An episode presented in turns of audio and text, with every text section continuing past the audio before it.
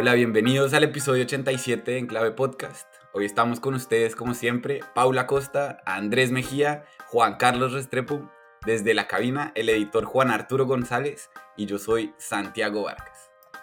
Sin duda, la noticia que ocupó todas las páginas de la prensa nacional esta semana fue la visita del presidente Gustavo Petro al presidente norteamericano Joe Biden. Y esa será también, por supuesto, el tema principal de nuestra conversación de hoy. Pero antes de pasar al tema principal de la conversación, les quiero hacer un par de preguntitas. Vamos a hacer así como hacen ahora en CMI, que pusieron los tres chismes para el final para que todo el mundo se quede oyendo eh, la, la entrevista de Yamid y todas las noticias. Entonces, vamos a dejar, vamos a dejar la sustancia para el final, mejor dicho. Y les quiero empezar a hacer una preguntita, porque esta semana, el 19 de abril, no solo fue el cumpleaños número 53, si no estoy mal, de las famosas elecciones de 1970, en donde presuntamente Misael Pastrana se la robó y se dio el origen del M19, sino que también fue el cumpleaños del presidente Gustavo Petro. Entonces les quería preguntar a ustedes tres, ¿qué le regalarían de cumpleaños al presidente? ¿Quién se lanza? Yo creo que esta le toca ¿Qué a Paula. le regalaríamos de cumpleaños? Un curso en Open English. no, pero no. No, pero fíjense que el, el, el, el, presidente lo vi en las reuniones allá con su, con su audifonito y hablando en español en las, en las charlas que dio. Y a mí eso me parece bien porque yo creo que el, el, si, si el presidente en cuestión, cualquiera que sea el mandatario que está visitando al presidente de Estados Unidos, habla bien inglés, a mí me parece bien que lo hagan en la reunión privada, pero tiene que ser que hable muy bien para que no se vaya a confundir con un término y después resulte aceptando o quién sabe qué. Pero yo sí creo que como, como el presidente de un país representa a ese país en los eventos públicos, ruedas de prensa y todo, sí debería dirigirse en, en, en, el idioma de su país, ¿no? Yo, por ejemplo, veo que, el, que en, en, Francia eso es como un punto casi que de honor. Entonces, yo, yo creo que el curso de Open English no, no se lo regalaría, además, por, no sé por qué me da la impresión que de pronto, pues no, yo, yo no sé, uno, uno ya tan mayor como que no aprende lenguas, ¿no? Los que aprenden bien lenguas son los niños, que pueden aprender dos, tres sin problema. No, no, yo no creo. Además, es un emprendimiento venezolano. Yo, Ese es un, pues yo, un- yo supe que Juan cliché. Carlos Restrepo estaba aprendiendo ucraniano, no sé cómo va. Ahí vamos, ahí vamos bien. Y, y ese es un cliché que está desvirtuado, que el loro viejo no aprende a hablar. Eh, está demostrado que sí es posible aprender una lengua y, y no hay ningún impedimento. Eh, ¿Qué le regalaría yo al presidente Petro? Yo creo que yo le regalaría un par de buenos funcionarios que lo acompañaran en su gestión. Eh, necesita mejorar su gestión en, en términos de, de defensa, por ejemplo, en términos de, de habilidades, unos funcionarios con muchas habilidades políticas para no generar eh, resistencia eh, y le regalaría un mejor asesor de comunicaciones para que el programa de gobierno y las cosas del gobierno, las cosas buenas o malas o las que las quiera hacer entender, se, los mensajes lleguen a la gente en vez de estar todo el tiempo eh, generando conflictos que no, que no permiten que la gente se enfoque en, en las cosas sustanciales. Alguien que le maneje el Twitter. Y un, y un curso de gramática y ortografía para el Twitter también le, le serviría. Alguien Santiago, en, alguien en este- redes sociales. eh, Un autocorrector, eh, digamos, plus para el Twitter sería su vaina. Esta semana Pero- vimos el burna suerte, ¿no? Yo vi, vi- vi que estuvo, que estuvo el presidente, por cierto, con una, con una chaqueta muy audaz, ¿no? Estilo como de motociclista, como Sí, Born como to be. Sí. Estuvo en una librería de Washington, que si no estoy mal es una que es como famosa, que se llama Kramer Books, y se compró dos libros, según supe. Yo le habría regalado uno de esos libros porque me parece muy bueno y me parece que le vendría muy bien y ojalá lo lea con mucha calma, que se llama algo así como El capitalismo solo, Capitalism Alone, de Branko Milanovic. Ese libro me parece muy bueno, me parece una que puede que puede darle al presidente unas lecciones útiles, aterrizar un poquito algunos conceptos en particular, es algo que, que, que pienso que le podría venir bien después de haber oído su charla en Stanford, que fue un poco que- psicodélica, digamos. Sí. en honor, rindiéndole tributo a California. Yo vi a alguien que decía, alguien de, como decía Joaquín Sabina, de cuyo nombre no me puedo acordar, que decía que le regalaría un sacacorcho también. ah, buen regalo. ¿Será que en California fue por allá como a Sabrisky Point y a esos sitios famosos de donde iba la gente a experimentar viajes psicodélicos? Pues no necesita. De pronto, de pronto para aterrizar. Bueno, entonces, libros, cursos de Open English, sacacorchos y asesores le mandamos en, en clave podcast al presidente. Y ahora sí, entonces entremos en materia. Digamos que en la reunión entre, el presidente, entre ambos presidentes, una de las frases eh, que más resonó en los medios fue cuando Joe Biden dijo que Colombia era la piedra angular de las relaciones entre Estados Unidos y Latinoamérica. El presidente Petro respondió diciendo que la democracia no estaba escrita en piedra y que más bien era algo así como una golondrina flexible que, tenía que poder ser moldeable. En todo caso, la, relación, la, la reunión, digamos que se dio sobre tres ejes principales. La relación con Venezuela, la, la política de drogas y los temas medioambientales. Quiero empezar a, usted, a, preguntarles a ustedes por una visión general sobre la reunión. ¿Cómo la vieron?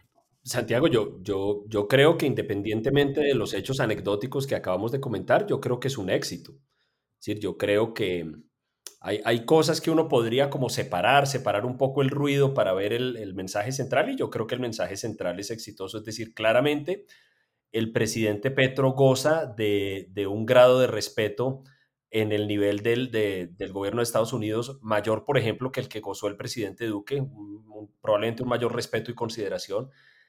Creo que claramente eh, ha sido visto como la persona que puede ayudar a resolver algunos problemas hemisféricos, es decir, el problema de Venezuela, por ejemplo, creo que hay una cierta sintonía parcial, no total, porque el en el tema de cambio climático, y digo parcial porque el mensaje del presidente Petro es un poco nuevamente psicodélico y no sé si sea fácil hacer sintonía con ese mensaje, pero yo creo que es, yo creo que es favorable desde todo punto de vista. Además, mire, pues yo, me perdonan que yo revele la edad, pero yo vengo de la generación en la que la izquierda era ante todo y por encima de todo anti-yanqui y Estados Unidos era anatema. Y Estados Unidos, que es inevitablemente para cualquier país latinoamericano un socio número uno, era visto como un enemigo. Y yo entonces aplaudo que el presidente se haya ido para allá, haya, haya, que el presidente no participe de esa actitud y que, y que en medio de dificultades, porque dificultades vendrán, ya hablaremos de eso, Colombia tenga un pie adelante en la relación con Estados Unidos. Yo también. Yo, yo creo que, la cosa le salió bien al presidente Petro y a los Estados Unidos sobre todo. ¿Por qué? Porque había un gran interrogante frente a la actitud que podría tener el presidente Petro frente a esa visita, frente a los distintos encuentros y demás. La gente en Estados Unidos no tenía muy claro cómo leer al presidente Petro, si era una persona que venía con un discurso agresivo eh, o venía a construir eh, relaciones o venía a sentar una posición de demanda frente a algunos temas que sabemos que, que movieron los intereses de la reunión, como por ejemplo buscar que los Estados Unidos eh, liberaran un poco las sanciones que le ha impuesto a Venezuela. Y al final de todo fue un poquito de todo, fue, fue un poquito de del presidente Petro se, se mostró independiente, no, no arrodillado frente a los Estados Unidos como era la tradición en, muchos gobiernos pasados, se mostró independiente, pero no se mostró eh, conflictivo. Me parece que, que llevó sus mensajes y los Estados Unidos estaban también en un punto de que necesitaban claridad eh, de qué era lo que podían esperar de esta contraparte y también creo que se llevaron un mensaje de tranquilidad. Hay cosas que se, en relación con las cuales se podría decir como que se perdió terreno. Eh, por ejemplo, la lucha contra las drogas eh, era un, un, un, un tema que frente al cual había muchas dudas y muchos cuestionamientos, porque Colombia ha cambiado su visión frente a la lucha contra las drogas y sabemos que ha dejado de, de llevar a cabo actividades antinarcóticos que antes hacía y Estados Unidos estaba bastante preocupado, se alcanzó a hablar de que podía haber una desertificación y en este momento como que se dio un compás de espera, bueno, dice, bueno, vamos a ver cómo se desarrolla otra estrategia. En lo de Venezuela se abrió también una puerta importante, vienen o, están llegando a Colombia unas personas de la oposición y viene una delegación pesada e importante de Estados Unidos a acompañar unos diálogos entre la oposición y Petro para después llevar a cabo unos diálogos entre la oposición y el gobierno venezolano con, con esta mediación. Entonces, creo que se construyó, se avanzó y sobre todo se quitó un fantasma de, que podría haber algo malo y algo de conflictividad en el tema.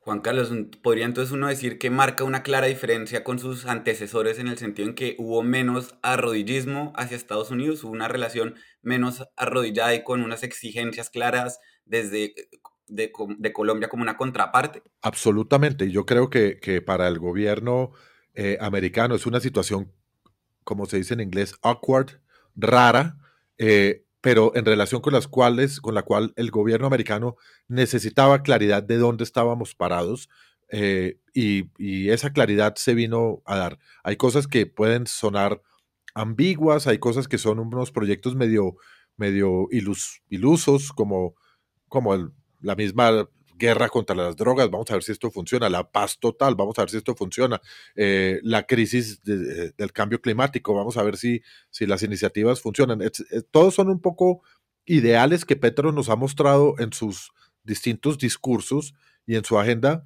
y está por verse si eso produce resultados tangibles o no, pero por, pero por lo menos creo que sí hubo un, un poquito de tranquilidad y no arrodillismo. Eh, porque, porque antes Colombia se preocupaba mucho por complacer a Estados Unidos. Es decir, Estados Unidos siempre ha tenido una agenda muy clara eh, de sus valores democráticos que quieren que sean los mismos en, todas partes, de la lucha contra las drogas, donde Estados Unidos es una víctima, una agenda comercial donde Estados Unidos tiene las de ganar eh, normalmente y, de asistencialismo.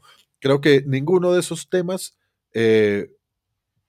quedaron igual a como estaban antes. Eh, hay como una nueva agenda que se va a, construir y espero que se construya con hechos y no con palabras.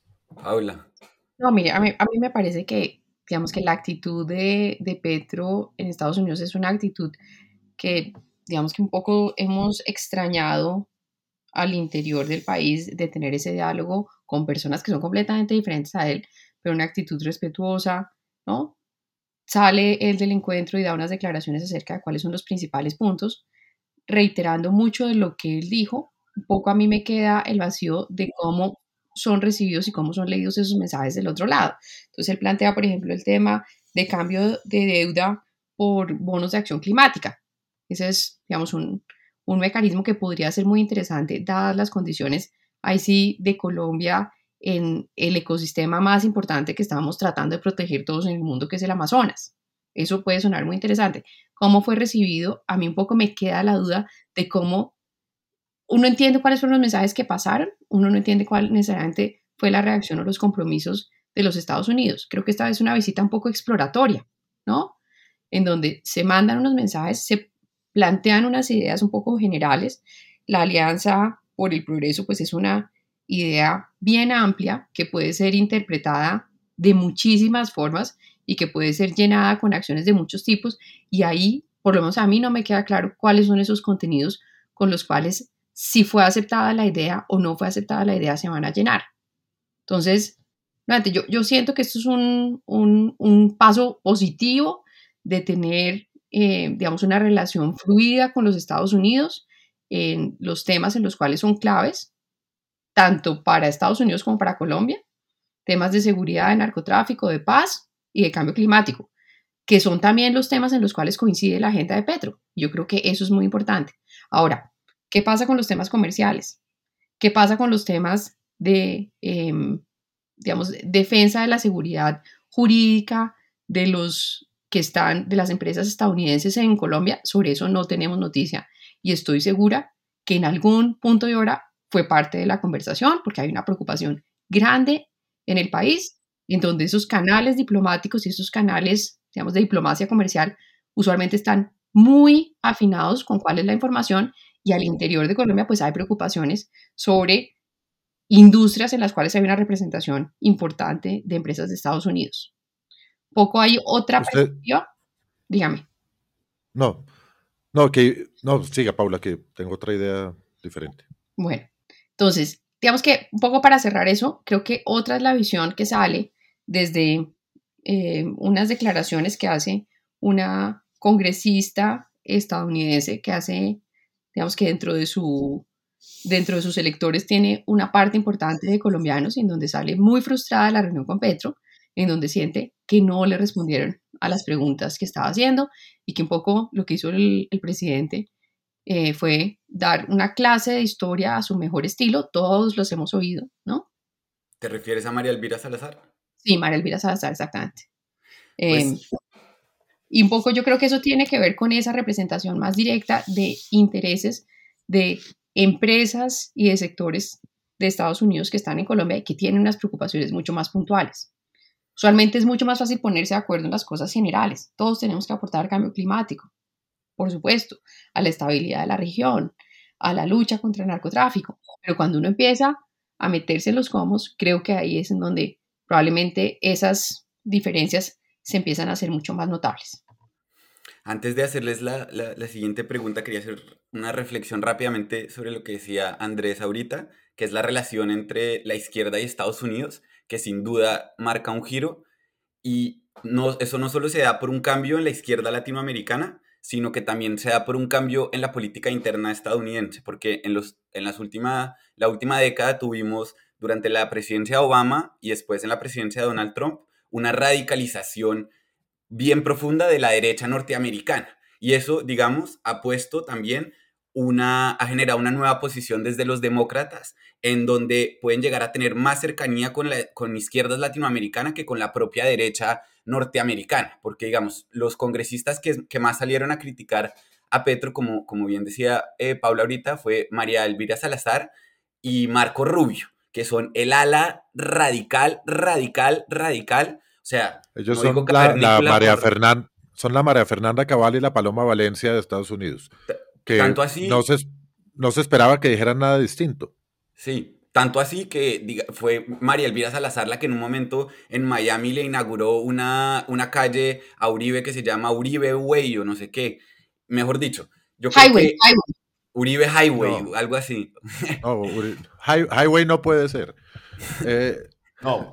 No, pero yo, yo, yo quisiera agregar una cosa antes de cerrar este tema, y es, eh, ustedes se han notado que, los perros se parecen a sus dueños. Eh, yo podría, en una forma paralela, decir que las relaciones con los países se parecen a la personalidad un poco de sus embajadores.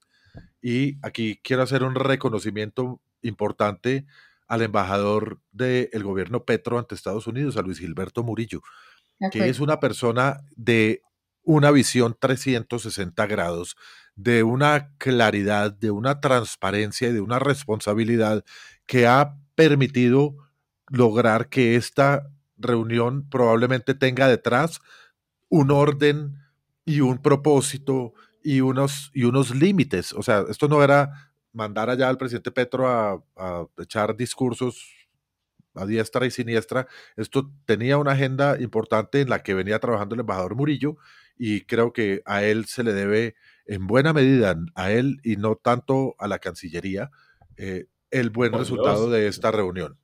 pero, claro, pues es que el, embajador Murillo, el embajador Murillo es una persona seria, el canciller no. Y después del legado de Pachito Santos, el embajador Murillo. Hágame el favor. En ese momento, o sea, ahí, esa es una, demostración nueva de que las, relaciones se parecen a los embajadores.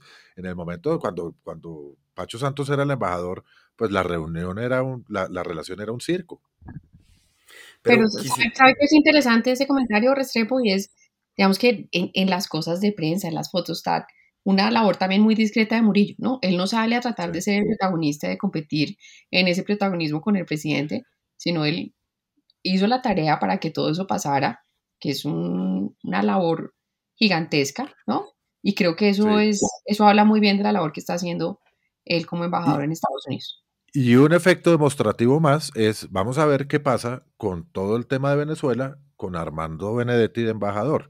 Es decir, a ver si hay algún, alguna agenda ordenada o desordenada, si hay alguna agenda fuera de, de las que nos imaginamos con sospecha que puedan existir en esa relación. Santiago, mira que el, el, el incidente, el incidente que mencionaba Paula de la reunión con, con María Elvira Salazar, que es una representante a la Cámara, que, representa uno de los, de los distritos electorales más, más de derecha de la Florida, donde, como decían ustedes ahora, hay muchas personas de origen colombiano.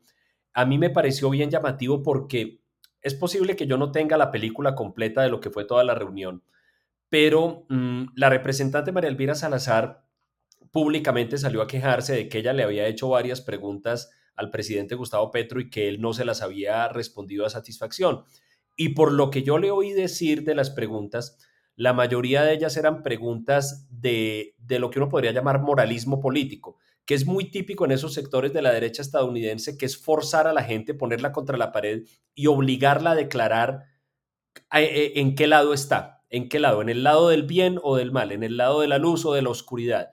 Entonces parece que cogió al presidente Petro y empezó a decirle, usted está en el lado de Maduro o en el lado de la democracia, usted está, usted está en el lado de los hermanos Castro o en el lado del bien.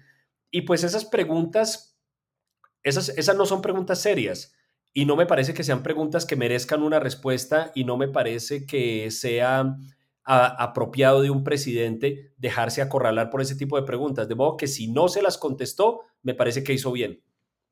Y en ese sentido, Andrés, una, una, pregunta rápido sobre lo que decía Andrés. Uh, Paula, ya te doy la palabra a ver qué, qué, opinan ustedes. ¿Creen que eso marca otra, otro cambio en la relación de Petro con Estados Unidos en el sentido en que Colombia fue durante mucho tiempo, la relación con Colombia-Estados Unidos fue una agenda de ambos partidos? ¿Creen que eso marca una nueva tendencia en el sentido en el que el Partido Republicano se está separando un poco de la relación con Colombia? Podría ser, pero al final de cuentas yo creo que el sistema americano es un sistema que entiende que hay, hay división en los momentos de, elecciones y, previos a las elecciones, pero al final de cuentas en las cosas importantes de los americanos eh, normalmente hay bipartidismo, es decir, hay, hay agendas donde se ponen de acuerdo y se negocian.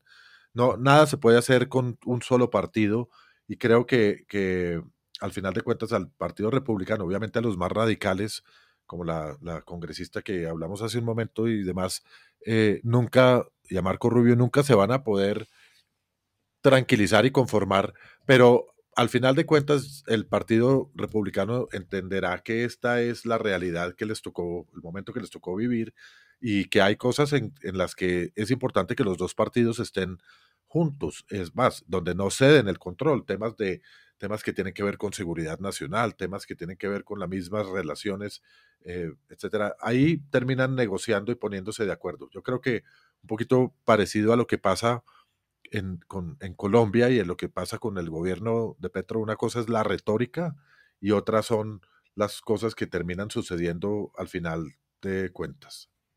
Pero yo sí creo que hay una tensión diferente ahí, ¿no? Es decir, yo sí creo que hay, hay una lectura diferente claramente desde los republicanos eh, de lo que es este gobierno y probablemente pues a través de su Congreso que es tremendamente activo nuevamente en temas comerciales, pues buscarán mecanismos para poder incidir y proteger sus intereses comerciales en Colombia.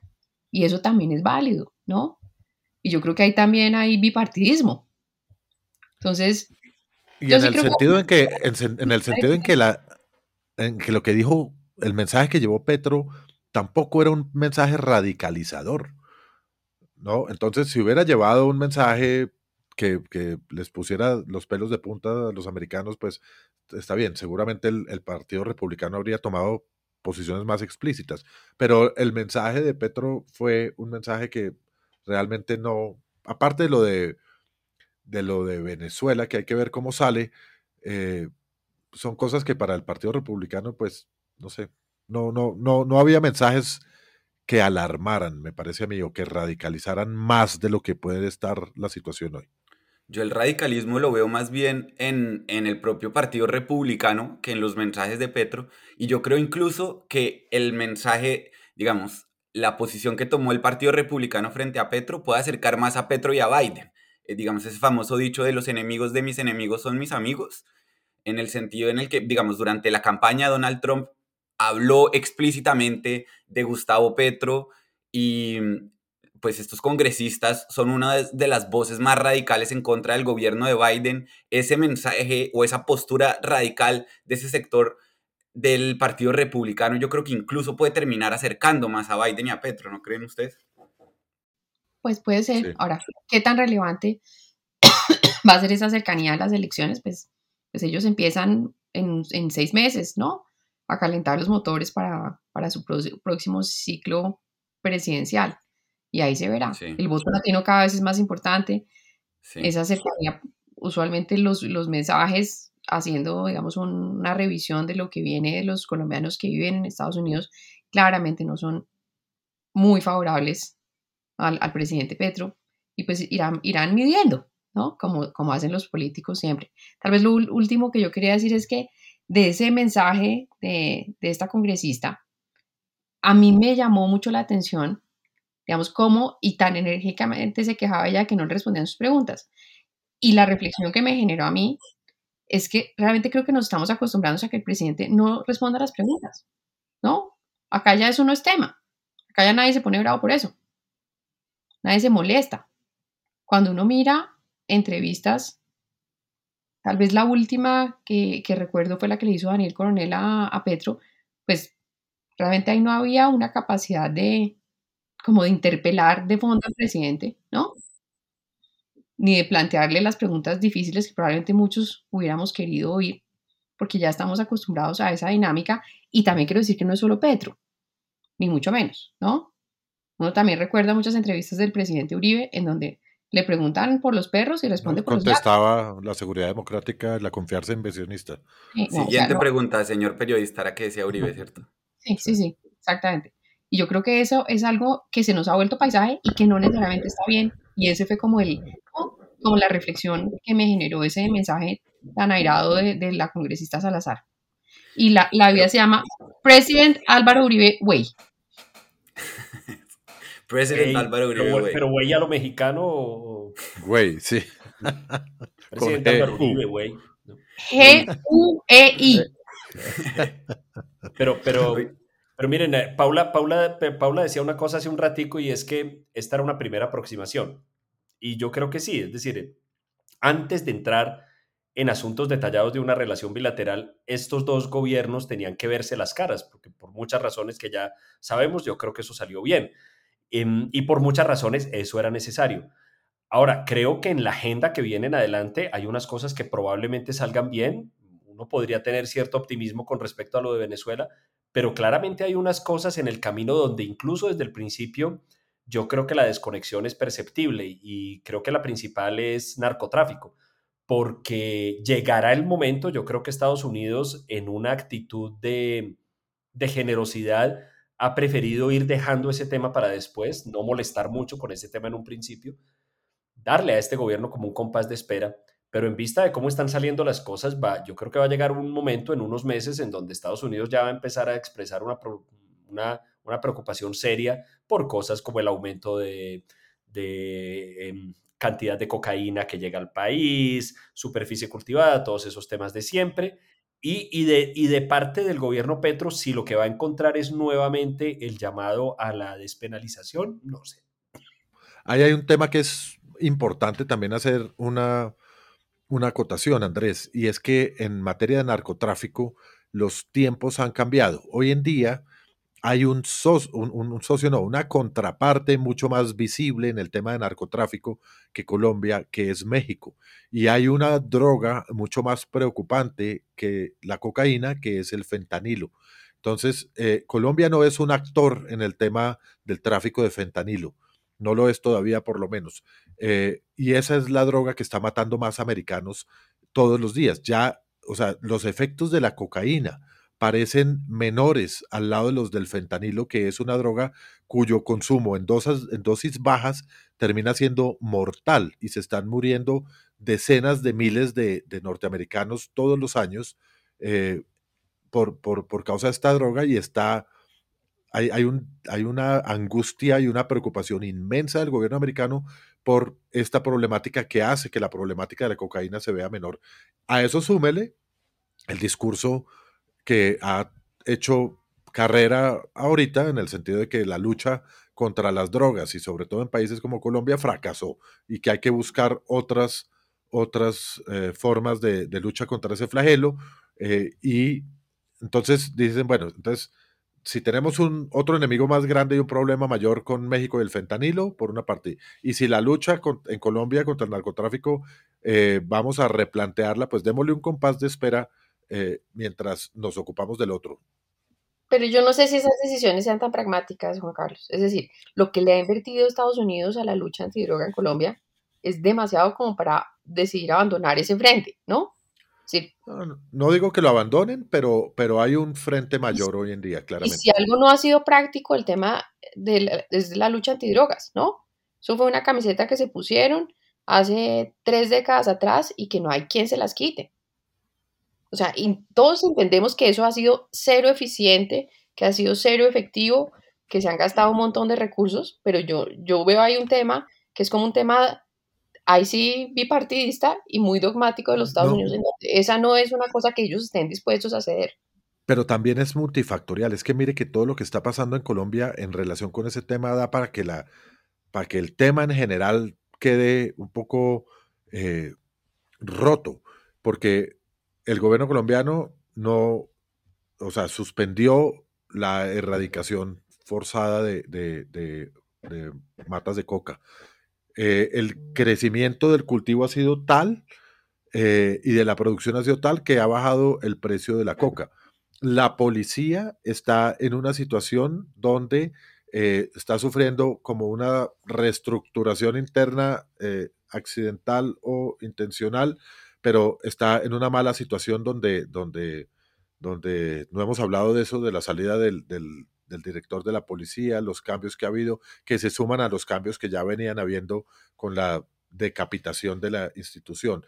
Eh, hay una política distinta de este gobierno en relación con la lucha con la delincuencia, entre, la del, y entre ellos los narcotraficantes, muchos de los cuales están involucrados o pretenden involucrarse en, en ese proceso de paz total. Entonces, hay tantas cosas que están cambiando que, que yo creo que, que debe ser un poco angustiante tratar de definir cuál es la política de un país frente a ese, esa problemática. Se dice incluso que los que están acelerando la erradicación voluntaria en muchas regiones son las mismas disidencias de las FARC. Pero, Pero quería... es para reconvertir el, el, portafolio, ¿no? Hacia minería ilegal. Sí. Probablemente. Y, y, y para, y por, y por el precio de ese Santiago, es decir, por, por lo que ha habido aparentemente una caída tan, tan fuerte en los precios como para controlar la oferta. Aquí, aquí están haciendo la OPEC, ¿no? Pero de, no de petróleo, Exacto. sino de cocaína. Pero además el tema de, de, de, los cultivos de cocaína, yo pensé que era solo de Colombia, me puse a investigar un poquito, no, pues todos los países que cultivan han más o menos duplicado sus, sus, las hectáreas. Esto está llenísimo de coca. Los cultivos en Venezuela también están creciendo que para mí siempre ha sido una sorpresa que no hubiera crecido desde hace muchos años, pero también están metidos ahora en el cultivo de coca. Es decir, realmente el, fenómeno de, saturar el mercado de coca, que es una cosa nunca antes vista, se logró. Bueno, es un, ciclo económico muy, muy clásico, ¿no? Es decir, eh, hay un exceso de oferta, los precios se deprimen, eh, entonces vendrá pues una contracción del sector, con todo lo que eso implica reducción de operaciones, cierre de operaciones, desempleo. Requerimos políticas keynesianas en ese, en ese punto. Y para eso toca oír el podcast de Andrés, de los Andreses, ¿o no? Muy invitado, sí. Pero bueno, el presidente cuando salió de la reunión dijo que los temas principales habían sido tres, como dijimos al principio. El de las drogas, del cual veníamos hablando, el del cambio climático y el de Venezuela quería preguntarles por los otros dos. Si digamos en el tema de drogas hay menos posibilidades de que le copien en Estados Unidos, ¿cómo ven ustedes las posibilidades de que entre Estados Unidos y Colombia, Biden y Petro puedan ejercer un liderazgo para volver o para generar, digamos, para que las negociaciones en México entre la oposición y el oficialismo venezolana, venezolanos tomen, retomen un rumbo positivo. Y digamos, la propuesta que hizo el presidente fue que Estados Unidos le quitara las sanciones a Venezuela a cambio de que Venezuela prometiera hacer unas elecciones transparentes. Juan Carlos, usted que es conocedor de Venezuela, ¿cómo ve esas posibilidades? Y pues en a la convención que viene la otra semana también en, en, Bogotá para hablar de la posición. Yo creo que aquí eh, es una de esas circunstancias que, como hablábamos ahorita, es nueva para los Estados Unidos. ¿En qué sentido? En el sentido de que Estados Unidos está un poquito encartado con el problema de Venezuela. Ya han hecho un esfuerzo muy grande para tratar de, de organizar a la oposición, un esfuerzo muy grande que si bien ha cambiado de la administración Trump a la, a la Biden, la administración de Biden no abandonó esa intención de tratar de devolverle la democracia a Venezuela. Trump era mucho más agresivo, Trump era, era un tipo beligerante que llegó a hablar incluso de intervenciones eh, militares o lo que fuera. Eh, Biden dentro de unos canales diferentes y en, un tono distinto, eh, pues por supuesto estaba igualmente preocupado por la situación de derechos humanos, la situación de la migración eh, y la, democracia en Venezuela. Entonces, pero estaban medio encartados porque el sistema de sanciones económicas no estaba llevando a ningún resultado. Eh, el gobierno americano se, está tiene la plata que ha incautado, como la tiene Europa, eh, pero además tenía que todos los días relacionarse con la oposición venezolana de definiendo qué vamos a hacer con la plata, a quién, si apoyamos a Guaidó, no apoyamos a Guaidó, la oposición dividida, eh, sembrando mensajes eh, incongruentes en distintas oficinas de Washington. Es, esa situación yo creo que tiene un poquito frustrado y cansado a los Estados Unidos y llega a Colombia, llega el presidente Petro, que por otro lado también tiene una necesidad de tener una causa que lo posicione como un líder regional llega y dice, yo me hago cargo de este problema. Yo creo que si yo fuera Biden le diría, lléveselo tranquilo. Eh, y ahora Biden tiene un socio que le va a ayudar en ese, en ese enredo tan grande que es devolverle la democracia a Venezuela, que ahí tiene que haber un proceso de, claridad de las expectativas. Este fin de semana vienen están en, Bogotá unos representantes de la oposición, van a tener reuniones con Petro, eh, viene también, como mencionamos, una comitiva importante de los Estados Unidos. Ya se volvió un tema tripartito. Ya Estados Unidos tiene otro que le va a ayudar a tratar de resolver esto si es que se puede resolver. Y entonces estamos, estamos eh, en una situación donde, donde ya hay unos actores distintos y un plan distinto. Vamos a ver si funciona, porque por el otro lado, el presidente de Venezuela Maduro ha dicho que, que, un momentico, que quién dijo que esto era para que yo saliera del poder, esas conversaciones y eso no es para eso. Pero venga, una, una interpelación. ¿Usted cree que los de la oposición venezolana ven a Petro como un interlocutor válido en esto? Ellos están, están en, un, en un sentimiento agridulce muy complicado, porque, porque pues por una parte, eh, están teniendo que aceptar como mediador o casi que vocero a alguien que representaba para ellos el eje del mal, es decir, a alguien que era un aliado más natural de Maduro que de ellos. Y, en ese sentido, pues ha habido muchísima crítica a las reuniones de, de, Petro con Biden. La única crítica, la única mancha o la única protesta que yo he oído, además de la de los par de, congresistas republicanos, es de la oposición venezolana que han, que han dicho que Petro está siendo el canciller de Maduro. Entonces, pues vamos a ver con, qué, con qué, se salen. ¿Ah? yo también vi caricaturas en ese sentido en los periódicos locales, ¿no? Sí, por supuesto. Entonces, eh, la oposición está, la oposición está molesta porque Petro está, o sea, porque obviamente siempre va, hay una forma negativa de ver las cosas. Están viendo que Petro eh, está tratando de ayudar a que a Maduro se le levanten las sanciones, que es, digámoslo claramente, yo creo que es el único logro tangible que ha tenido la oposición, el lobby para obtener las sanciones a Venezuela. Eh, entonces, para la oposición eso es una pesadilla, pero por otra parte, pues alguien que está cambiando el statu quo que definitivamente no va para ninguna parte.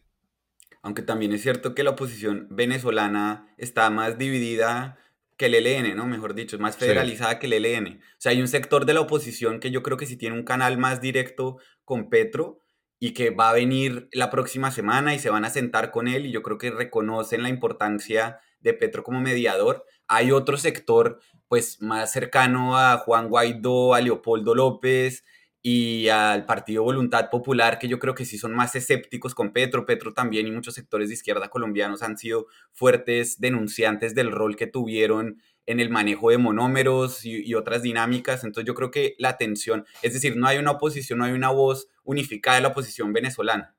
Definitivamente no hace mucho no la hay. Están, están primero, todas en la diáspora. Es decir, toda la oposición venezolana vive vive en España, vive en Estados Unidos principalmente. Antes los, que estaban en Colombia ya no están, eh, los actores importantes de la oposición. Entonces están en la diáspora. Segundo, están divididos y el tiempo ha hecho que se dividan más. En vez de unirse y sanar sus diferencias, se han dividido más porque en, principalmente por su naturaleza, viven peleando, eh, pero también porque que el gobierno Guaidó o, el periodo de mandato de Guaidó expiró y tampoco trajo cosas importantes y al contrario, eh, trajo muchos cuestionamientos de unos contra otros. Es decir, el manejo de la plata, se señalan de corruptos, se señalan de haber eh, mal manejado la oportunidad de, de, la presidencia de Guaidó, etc. Entonces están supremamente divididos y, y muy radicalizados. Y si creo yo que si hay factores que los puede unir, son sus supuestos enemigos comunes y creo que la antipatía por Petro la comparten todos. Eh, sin embargo, en esta oportunidad, pues creo que dependiendo de los resultados y cómo se manejen esa mediación que Petro va a llevar a cabo, pues puede cambiar la situación. Es decir, Petro tiene un, nuevo reto, así como lo tuvo con la visita a Biden, creo que en esta oportunidad va a tener un nuevo reto para ver si se posiciona bien o si se posiciona mal como mediador. Y en ese sentido, ¿creen ustedes que esa nueva postura que está teniendo, digamos, la Biden-Petro versus la que tuvo Duque, Trump, Guaidó, puede dar mejores frutos. También me parece interesante verlo desde la perspectiva de ideología política, porque uno podría ver casi que una aproximación más de izquierda enfocada en el diálogo versus otra de más de derecha enfocada en la mano dura con bastante, con bastante torpeza. ¿Creen ustedes que esta nueva posición puede dar mejores frutos? Pues Santiago, yo creo, yo creo que no sé si esta pueda dar mejores frutos, eso no lo sabemos. Pero lo que sí sabemos es que la anterior dio unos frutos muy malos. En el gobierno de Duque, la, posición de Colombia y la estrategia de Colombia fue buscar el cambio de régimen en Venezuela, pero no por las vías normales, democráticas y todo, sino incidir para, para lograr el colapso del régimen de Venezuela, mediante una cantidad de estrategias que ya todos sabemos, recordamos, la famosa entrada de ayuda humanitaria, el día que iba a ser recordado como el día de la caída del muro de Berlín, etcétera, etcétera la, operación, la operación tormenta del concierto. Se me ha olvidado el concierto, claro. El concierto, bueno, todo eso. Y yo creo que a estas alturas, e incluso desde hace mucho antes, debería ser claro que la apuesta por un cambio de régimen y por, la, por el derrocamiento del régimen de Maduro, porque caiga ese régimen, pues eso no funcionó. Independientemente de la valoración moral que uno tenga de, ese régimen, yo creo que hay que aceptar que corresponde a una realidad. No quiero decir que haya que aceptar que continúe indefinidamente, pero corresponde a una realidad política. Yo creo que a eso en parte se refiere Maduro cuando dice, bueno, pero es que este proceso, ¿cómo así que es para sacarme? No, esto no es así nomás automáticamente. O sea, no se van a sentar en un tercer país unas partes a conversar y a decidir nosotros cómo nos vamos de aquí. Eso independientemente de, insisto, de perspectivas morales que es válido tener, no es realista, no es una realidad, eso no va a pasar. Entonces yo creo que por lo menos ubicarnos en una perspectiva realista de, cómo pueda resolverse o moderarse o atenuarse esta situación es una ganancia con respecto a lo que teníamos antes. Todo va a ser ganancia con respecto a lo que teníamos antes. Yo creo que la situación Duque-Trump eh, eso era, eh, mejor dicho, eso solo dejó unos pésimos resultados, un fracaso risible.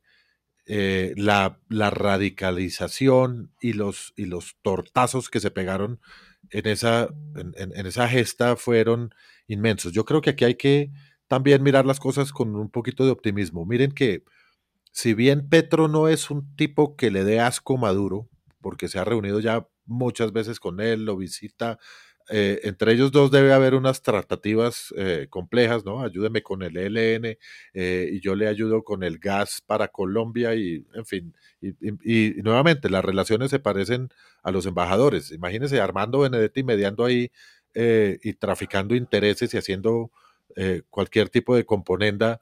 Entonces, ahí debe ser una, una relación bastante, bastante sórdida, por llamarlo de alguna manera, la que tienen en silencio, en silencio no, en privado ellos dos. Sin embargo, pues como decía, Petro no le da asco a Maduro, pero tampoco ha tomado una posición de pararse y alinearse 100% con Maduro. Fíjense que la primera visita que hizo Petro a Maduro le pidió que Venezuela volviera al sistema interamericano de derechos humanos lo cual debió haber dejado completamente sorprendido a Maduro. Entonces creo que independientemente de muchas otras cosas y otros resultados, bueno, otra cosa, ya se abrió la frontera. Eso tenemos que hacer un programa especial sobre Venezuela para ver las reales implicaciones de todos los anuncios que se han hecho. Pero, pero el hecho de que estén hablando de volver al sistema interamericano de derechos humanos, por una parte. Que se haya abierto la frontera, que era una real estupidez desde el punto de vista de, de, política internacional eh, de ambos gobiernos. Y que, y que estén hablando con la oposición.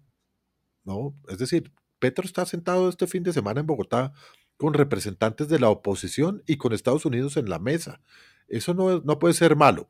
Entonces, creo que al final de cuentas, siendo un tipo que creíamos, y ese era obviamente el eslogan más importante de cualquier campaña antipetrista, es que esto nos vamos a volver como Venezuela, siendo un tipo que, que no choca contra Maduro, tampoco está alineado contra Maduro, eh, con Maduro, y hay algo de, de, de posibilidad de que si las cosas se manejen bien, salgan bien. En relación al, Paula, sí. No, yo soy menos positiva. O sea, yo creo que hay un, un cruce de intereses muy difícil, ¿no? Y a, eso iba mi pregunta a Restrepo y es si se entendía a Petro como un interlocutor válido, como un tercero neutral. Estoy segura que tampoco se percibe como un tercero neutral a Estados Unidos, lo que pasa es que tiene un peso específico tan importante, pues que, que genera un centro de gravedad en torno, digamos, a esa, a esa conversación porque como usted bien señala, pues acá hay intereses cruzados, el, la, la labor o el rol que tiene el gobierno de Venezuela en las negociaciones con el ELN, la paz total, pues ahí genera que haya demasiados intereses que se están cruzando. Pero venga, Paula, eso, creo que es importante, hablamos eso, de la palabra neutral y ahí se neutralizan. Si bien Petro puede ser un tipo que, que pudiera estar inclinado hacia los intereses de Maduro, también está Estados Unidos en la mesa. Entonces, uno y menos uno, más uno y menos uno, queda, o sea, la, la mesa queda medio neutral, me parece a mí. Y si es importante. Digamos, coincido con ustedes en que, en que lo que, lo que de la, mucho, los cuatro años que pasamos, obviamente esto es un cambio muy positivo, ¿no? Sobre eso no, no hay duda. Pero no sé si necesariamente, yo creo que hay que ser muy cuidadoso en cuáles son las reales expectativas de lo que puede pasar en estos próximos tres años. Sí. Yo no me imagino. Lo, lo, claro es que se abrió una nueva puerta. La democracia de Venezuela en, en, letras de Broadway, ¿no? Sí, sí. No, lo, lo, cl lo, claro es que se abrió una nueva puerta y que, como en todo, depende de cómo la manejen. Pero sí es la, importante. La página está en blanco, que... la pueden escribir con buena letra o mala letra. Sí. Pero sí es importante además que estén sentados todos los actores o los actores más importantes en la mesa. Estados Unidos, Colombia, la oposición y el oficialismo. Y no solo, no solo para Venezuela, sino también para muchos de los problemas de Colombia. Es importante esa relación que está teniendo Petro con Maduro con cierta, con cierta distancia, pensando en las negociaciones con el ELN, por ejemplo. Sin ese canal de diálogo va a ser muy, muy difícil solucionar muchos de esos problemas. Y bueno, por último, quería pues, cerrar con, el último de los tres temas que fueron los ejes de, la reunión del presidente, el tema medioambiental. Digamos, si el tema de drogas es el que más, menos chances tiene de prosperar, el de Venezuela está ahí como en la mitad, tal vez el más, o sea, el que tiene un futuro más claro es el tema medioambiental. Y en ese sentido hubo dos anuncios. Por un lado, que el presidente de Estados Unidos va a destinar 500 millones de pesos, de dólares, perdón, para la lucha de, para la protección de la selva amazónica y por el otro lado, la propuesta del presidente Petro a Biden que de, cambiar deuda pública, deuda externa, perdón, a cambio de cuidar de manera interna de la protección del, del medio ambiente en Colombia. ¿Cómo ven ustedes esa posibilidad? ¿Qué tan, ¿Qué tan posible es que eso se materialice en acciones concretas? Yo no sé si este silencio sea. yo, me estoy, autocontrolando. Silencio otorga. Pero, pero por favor, no lo haga. Es decir, yo creo que ese es un camino posible, viable. Los, los instrumentos financieros relacionados con bonos verdes se han venido desarrollando durante los últimos 20 años. Colombia empezó a tener una regulación sobre estos temas, digamos, recientemente, ¿no? Eh, en los últimos tres o cuatro años em, se emitió el primer bono verde por parte del Estado. Si ahí hay un camino que se está recorriendo, yo creo que eso es muy importante. Eso requiere otras cosas que no veo que vayan a suceder en el corto plazo, ¿no? Entonces, una presencia del Estado en esas zonas, eso yo no lo veo que vaya a pasar en el corto plazo. El gran pecado ambiental de Colombia se llama la deforestación. Ese es nuestro gran pecado. Y dentro de ese gran pecado, cuando uno mira las imágenes de satélite, las, digamos, los terrenos que a diario se cortan de selva es una cosa que nos debería indignar a todos. Ese, es un punto fundamental. Eh, eh, a, mí me parece que ese, ese punto que acaba de tocar Paula es fundamental porque además no solamente es relevante para este tema, sino yo creo es una reflexión relevante para muchos temas en esta administración. ¿Y, cuál es? Es, como esa distancia que hay entre la retórica y la realidad. Parecería ser que para el presidente es muy importante no solamente hacer estas propuestas, sino ser reconocido como quien hace estas propuestas y disfrutar de todo el reconocimiento que con eso viene, sin que pareciera tener un interés por involucrarse de manera seria en las acciones concretas que esas propuestas requieren para hacerse realidad. La situación del Guaviare, por ejemplo, la situación del Caquetá, lo que estaba mencionando Paula es absolutamente increíble. Pues, mientras en foros internacionales hablamos de esto y hablamos de cambiar deuda por protección del Amazonas y todo eso, palabras, palabras, palabras vienen y, van y cada minuto se están talando y talando y talando más hectáreas de selva en estos departamentos. Por ejemplo, solo para mencionar eh, eh, dos regiones, todo el mundo sabe dónde es, mucha gente sabe quién lo está haciendo, nadie hace nada. Y mientras tanto, el ni el presidente ni el ministro de Defensa, en particular el ministro de Defensa, que es un gran ausente en, todo, en todas estas cosas, por no decir un gran ausente en casi todas las cosas que involucran Oye, ¿el ministro de Defensa fue a la visita? Sí. Pero yo no sé, pues yo estaba tuiteando canciones de Silvio Rodríguez, es lo que yo vi que estaba haciendo. ¿De verdad? Sí, claro, que si yo no creyera en la balanza y la razón, no sé qué, esa vaina que le... Pero, pero, pero, pero mire, el, el, el, problema de la deforestación en departamentos como el Guaviare y el Caquetá, por supuesto que requiere muchas cosas. Yo no voy a decir que esto sea lo único, pero requiere una presencia fuerte del Estado con capacidad disuasiva, intimidatoria, con capacidad policial, militar. Nadie lo está haciendo.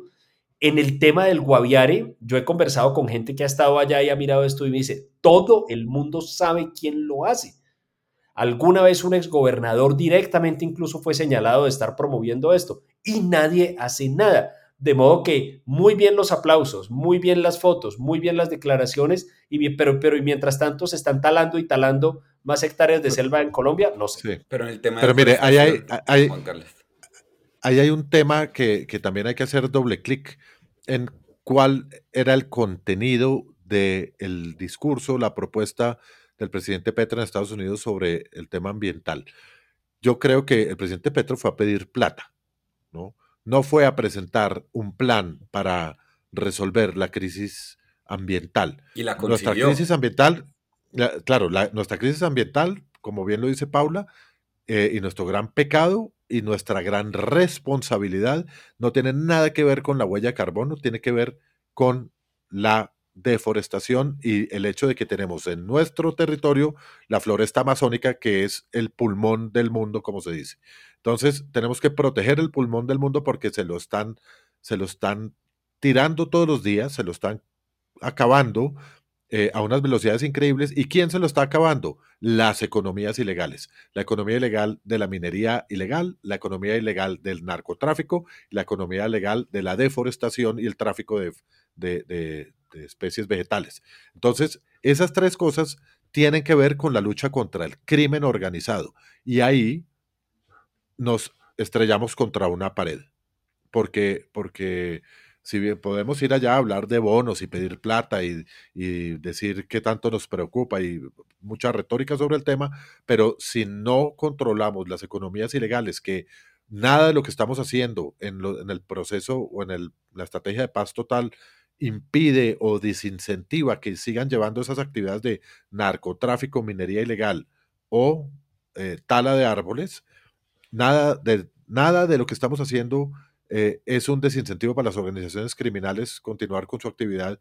Entonces estamos diciendo una cosa, pero no alcanzando el resultado por falta de acción en el tema seguridad, no en el tema climático. Y debo concluir diciendo que qué bueno que nuevamente sea el embajador Luis Gilberto Murillo el que esté en medio de eso, porque coincide que el señor Murillo fue un ministro de Ambiente. Además de ser una persona seria, sabe de lo que están hablando en ese caso y esperemos que, o yo esperaría que, que bajo su bajo su administración, llamémoslo de alguna manera, eh, pues haya algo de coherencia en este propósito. Pero en el tema de deforestación, yo sí quería decir rápidamente que pues están por un lado sí los actores criminales como culpables de la deforestación y está por el otro lado la ganadería. Y yo sí creo que en ese sentido hay una apuesta importante del gobierno por un lado, por el lado de la, de la ganadería, con la, con la reforma agraria, con la nueva jurisdicción agraria que está ahorita, esta semana pasó creo que al segundo debate en el Senado, y está por otro lado la paz total. Yo creo que, claro, está faltando un tercer pilar que es la seguridad, pero yo creo que en la paz total puede haber una, o sea, uno de los triunfos importantes puede llegar, si eso funciona, puede llegar a ser la, frenar la deforestación. Sí, funciona. Empecemos por el catastro. Bueno, ¿qué les parece si pasamos ahora sí a las recomendaciones de la semana? Nos parece. Nos parece muy bien. Si quieres, yo arranco. Yo tengo mis productos favoritos de Farmatodo. que son muy bonitos y baratos. La primera, y es que uno siempre sale con alguna cosita ahí para picar, son las papas de ramo. La que quiera natural. Papas de ramo. Ramo tiene papas fritas. Usted no se imagina el espectáculo. ¿Cuál es el mejor sabor? Las venden. Ah, es que yo soy fan. de ¿Saben a ponqué gala o a chocorramo? No. Yo soy fan de las papas de pollo. O sea, nada que me gusta más un paquete de pollo. Pero hay unas de páprica, hay unas de sal, como de sal marina, deliciosas. O sea, las que quieran. No, las mejores papas son las barbecue de, mar, de, de ahora son ley. Las margaritas de siempre. Bueno, papas ramo. Les doy una receta, les doy una receta. Cojan un paquete de papas barbecue, pónganlo en un plato. ¿Y cómo? Pónganle unas tres o cuatro tajadas de queso sabana encima y métalo al microondas un minuto. Es el plato más delicioso del mundo. No, berraca receta. Aunque con Por favor, hagan un TikTok de eso. Alguna vaina, receta. Si quiere, mejorelo con, con tabasco y una Coca-Cola. Con Carolina Corcho de Ministra de Salud, yo no recomiendo seguir esa dieta, porque si no... No. Mire, Hay que enfatizar en la atención preventiva, ¿no? Sí, sí, sí, Pero puede, ir uno donde el, puede ir uno donde el sobandero y le bajan la barriga. Exactamente. Digamos que la dieta que nos acaba de, de, sugerir eh, Restrepo es no aprobada por Red Papás. Em, o, donde el, o donde el pulseador, yo no sabía que existían los pulseadores. Yo conocía al sobandero, al yerbatero, naturalmente a las parteras, y lo digo con el mayor respeto, pero yo no conocía al pulseador. Para mí pulsear era como con el brazo, ¿no? En un billar por ahí, en, en, en, alguna vereda del viejo Caldas. Con Bueno. muchas cervezas encima de la mesa. Claro. Bueno, O- Dije viejo Caldas. Otros, otros productos. bueno, Mi deje seguir, recomendación. deje seguir. Espere, espere que faltan los, los productos. Acá los No otros hemos llenado la canasta. Acá me, No hemos acá me- llenado la canastilla. Bueno, reitero, reitero, los cinco productos favoritos de Farmatodo. Papas de ramo, un reparador labial con ácido hialurónico de una marca que se llama Isdin. Yo ya he ido avanzando, ya no, ya no he probado diferentes marcas de agua micelar. Ya no es la. Exacto. ¿cómo, cómo se llama? Agua micelar de Garnier, que se llama aceite óleo, viene en un paquetico chiquito, perfecto para viajes. El acondicionador de 3 minutos de Pantene, maravilloso, funciona a las mil maravillas. Y Porque es de tres minutos. ¿Dura tres minutos el efecto o se aplica en No, tres minutos? usted se lo pone ahí tres minutos, usted se lo echa y ahí termina de hacer algo en la ducha y se lo, se lo guaga. Pero usted lo tiene que dejar tres minutos en el pelo. Ignorante. No, no, no sirve, no sirve para el baño de, el baño de Chávez, el baño estilo Chávez. Re- ¿se Recuerdan que Exacto. Chávez en, en televisión salió diciendo que eso eran tres minutos, se bañaba uno, pero o sea, tres minutos dura todo el baño, porque en un minuto se moja, en el otro minuto se enjabona y en el tercer minuto se, se juega y listo. Sí, no. Y toca tener coordinación de baterista porque mientras con una mano se, se echa el champú, con el otro se echa el jabón. Bueno, no, no sirve para el baño de Chávez. Y el quinto recomendado es un bloqueador en barra, que es factor 50, de una marca que se llama NoAd. Esos son mis cinco recomendados de Farmatodo. A nuestros oyentes eh, que no ven nuestras pantallas, porque aquí nos vemos las caras en la pantalla cuando grabamos, quiero contarles que Paula tiene en su mano una lista, un lápiz rojo, y mientras nos va contando va tachando. Sí. Y, y- y- y que no se está echando el acondicionador en este momento. Sí. Hoy no ha tenido ni tres minutos. No. Descarado. Bueno, Andrés, Mire, yo quiero, yo quiero recomendar una ciudad de Colombia, que pues para mí es una ciudad muy especial porque es la ciudad donde yo nací, que es Manizales. Manizales ha venido pasando por unos, por, por- por una, por una temporada relativamente mala, básicamente porque tiene, tiene la mala suerte de tener un pésimo alcalde, que palabras más, palabras menos, no es una persona seria, y en eso consiste el hecho de ser tan malo, es el que, es el que todos tuvimos oportunidad de ver celebrando el convenio internacional que la ciudad de Manizales firmaba con el, con el estado de Es Liberland. Liberland, sí. Exactamente. Y Pero tiene, tiene un, Manizales, tiene un pésimo vecino que es el señor Ruiz. Hmm. el, el Ruiz. Nevado, no, pero no es pésimo, es, es, es hermoso. Lo que pasa es que en, en, en, unas época, en épocas como esta, pues nos está causando cierto nerviosismo. Eh, naturalmente, mi recomendación es visitar Manizales. Lamentablemente en este momento no es seguro visitar la zona de los nevados y el Parque de los Nevados. Esperemos que pronto lo sea y esperemos que esto simplemente pase sin una, sin una erupción. Pero la ciudad de Manizales, eh, créanme que es una ciudad absolutamente encantadora, que conserva el encanto de la ciudad pequeña, donde hay camaradería, donde hay respeto, donde hay cierta tranquilidad. A mí me gusta el clima, hay personas que no, pero yo prefiero los climas que tienden a frío hay cosas buenas para comer, hay cosas lindas para ver, hay un entorno geográfico y natural hermoso. Si a usted le gusta el paisaje cafetero, ahí lo tiene. Si le gustan paisajes o tierras un poco más calientes, ahí los tiene. Si le gusta el turismo de aventura, se puede ir de allá hacia el oriente de Caldas, hacia Samaná, Victoria, donde también va a encontrar cosas maravillosas. Entonces, mi recomendación que visiten Manizales, por ahora el nevado véanlo desde la ciudad, el nevado del Ruiz o Cumanday, como lo llamaban los indígenas, véanlo de, de la ciudad, es un paisaje muy, muy bello y, y, ojalá esperemos pronto esté disponible nuevamente para el turismo. Hay manizales del alma, hay manizales de ensueño, con los zafiros del alba, borda su ofrenda mi ensueño. Decía la canción. Bueno, mire, ya, ya, ya, ya, ya el público está respondiendo a mi llamada. A mí me parece que hay que hacerle un control de calidad a eso que acaba de decir Santiago, Sí. porque me suena como Shakira cantando el himno nacional. Hay unas palabras que yo no había oído nunca, hermano. Como, ¿cómo se- O sea, Bueno, como David Barguil cantando el himno nacional. sí, como, como Shakira. Yo, ahí, yo haría un control de calidad de, ese, de, esa, de esos lyrics. Fact check. bueno, mi recomendación esta semana es, eh, es a recordar un cantante. Esta semana el 16 de abril se cumplieron 50 años del fallecimiento de tal vez una de los cantantes de balada más importantes del mundo, que se llamó Nino Bravo. Nino Bravo eh, murió muy joven en un accidente de tránsito, había producido muy pocos discos eh, y dicen que si Nino Bravo no se hubiera muerto, Julio Iglesias nunca habría llegado a ser lo que fue.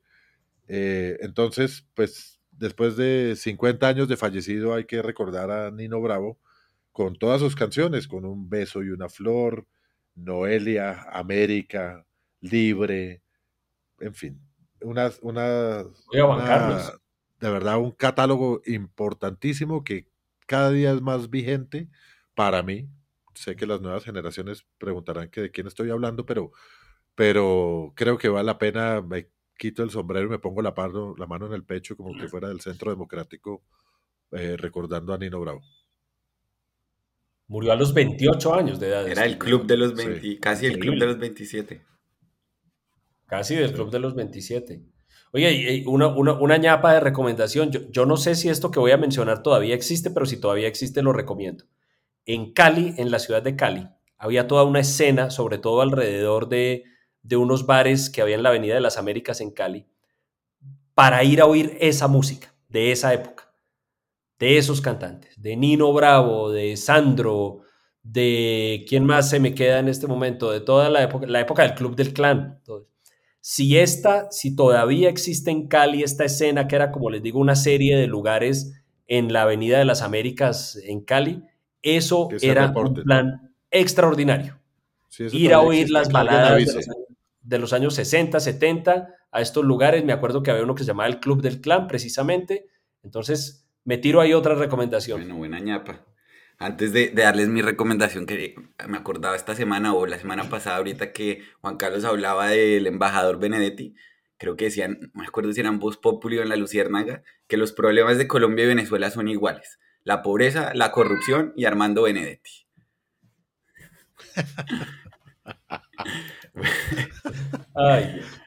Bueno, yo les tengo esta semana una recomendación, que es una película muy buena que subieron, es del 2013, pero esta semana la subieron a, la plataforma Movie, que es algo así como, para los que no la conocen, como el Netflix del cine arte o de películas independientes. Y la película se llama Guía Ideológica para Pervertidos. Es de una directora inglesa que se llama Sophie Films y sale el filósofo Slavoj Žižek hablando de ideología y de cine. Maravillosa, muy recomendada, creo que la podrían disfrutar mucho. Bueno, entonces, con Manizales, productos de Farmatodo, Nino Bravo y guía ideológica para pervertidos, cerramos el episodio 87 de Enclave Podcast. Muchas gracias por oírnos.